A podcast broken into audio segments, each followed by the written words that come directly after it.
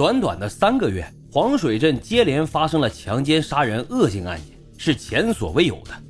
两起案件呢，都有一些相似之处，作案的时间都在夜里，对象都是孤身的女青年，死因都是窒息，而且都被强奸。于是专案组决定做并案调查。谢媛媛和杨平都是在回家的途中遇害，凶手的目标具有随机性，唯一不同的是。这凶手为何要对杨平进行碎尸，还把尸体分别抛到了两个不同的地方？专案组连夜分析了案情，画出了示意图。两名受害者都是黄水人，凶手刻意把尸体抛到离铝材厂有一定距离的地方，是为了将警察的目光吸引过去，从而放松对黄水镇的排查。根据逆向思维，那凶手一定藏身在黄水镇，极有可能就是黄水人。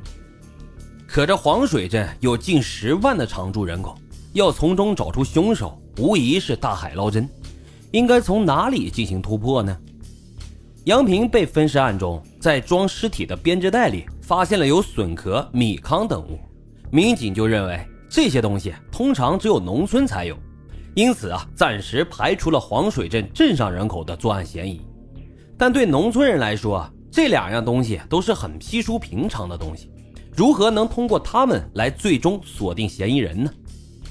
因为实在没有其他线索了，民警也是没有办法，只能对他们进行了详细的研究。结果啊，还真弄出了点名堂。山区的笋壳比较长，生长在平地的笋壳会比较短，由此啊，将嫌疑人的落脚点限定在了一个比较小的范围内。而米糠也分为两种，一种是农户自家打的，比较细腻。另外一种是批量加工出来的，颗粒粗糙，主要拿到市场上用来销售。案发现场的米糠符合这第二种条件，且编织袋也是那种批量的样式。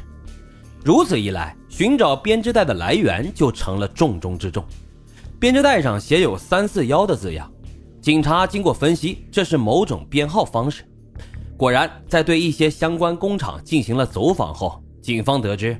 这是其中一家工厂用于区分产品销售点的方式。民警找到了三四幺编织袋的售货点，老板说他曾经将一批标有三四幺的编织袋出售给了黄水镇上的一家养殖场。民警呢又来到养殖场，老板说他把一部分袋子卖给了一个张姓的妇女，这妇女啊是做米糠生意的。这袋子和米糠产生了联系，让专案组的民警很是兴奋。他们立即在全镇排查这个姓张的妇女，很快就确定她在杏林村。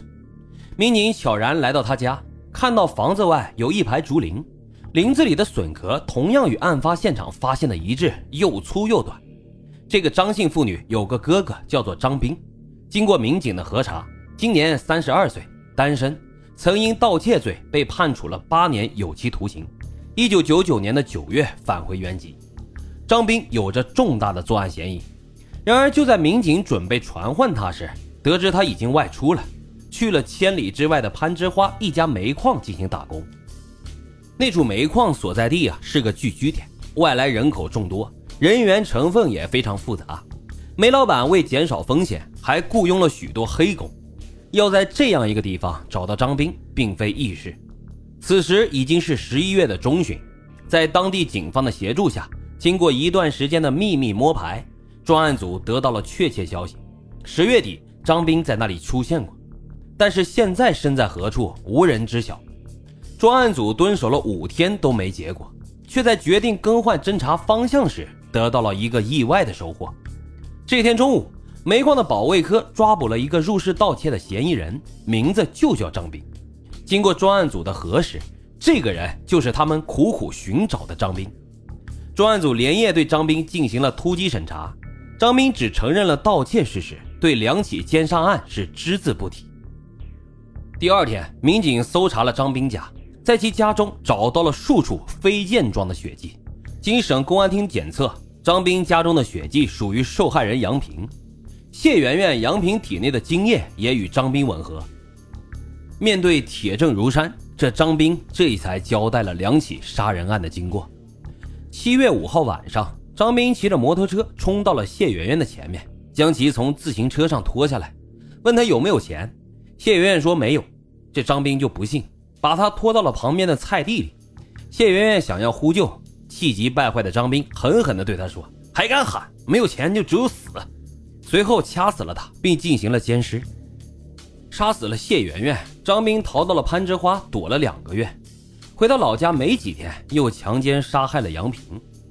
当天晚上，张斌最初仍是想弄点钱花花。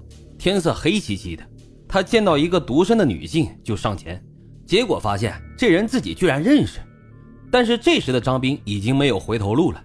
为了防止杨平去报案，他立马就生出了杀心。杀死了杨平后，看到他的身体还不是很冷，就发现了兽欲。为了分尸，他又把杨平搬回了家。做了这起案件后，张斌再次逃到了攀枝花，直到在那里被警方抓获。两起凶案的发生，让宁静优美的乡村成了杀人场。那一段时间，当地的村民都极度的恐慌。晚出早归，过着提心吊胆的日子。随着张斌的落网，这种状态才慢慢的改变，小山村也恢复了往日的宁静。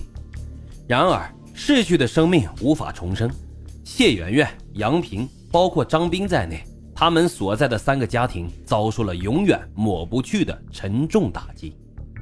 好了，今天的案子就为大家分享到这里，感谢收听老白茶馆，我们下期再会。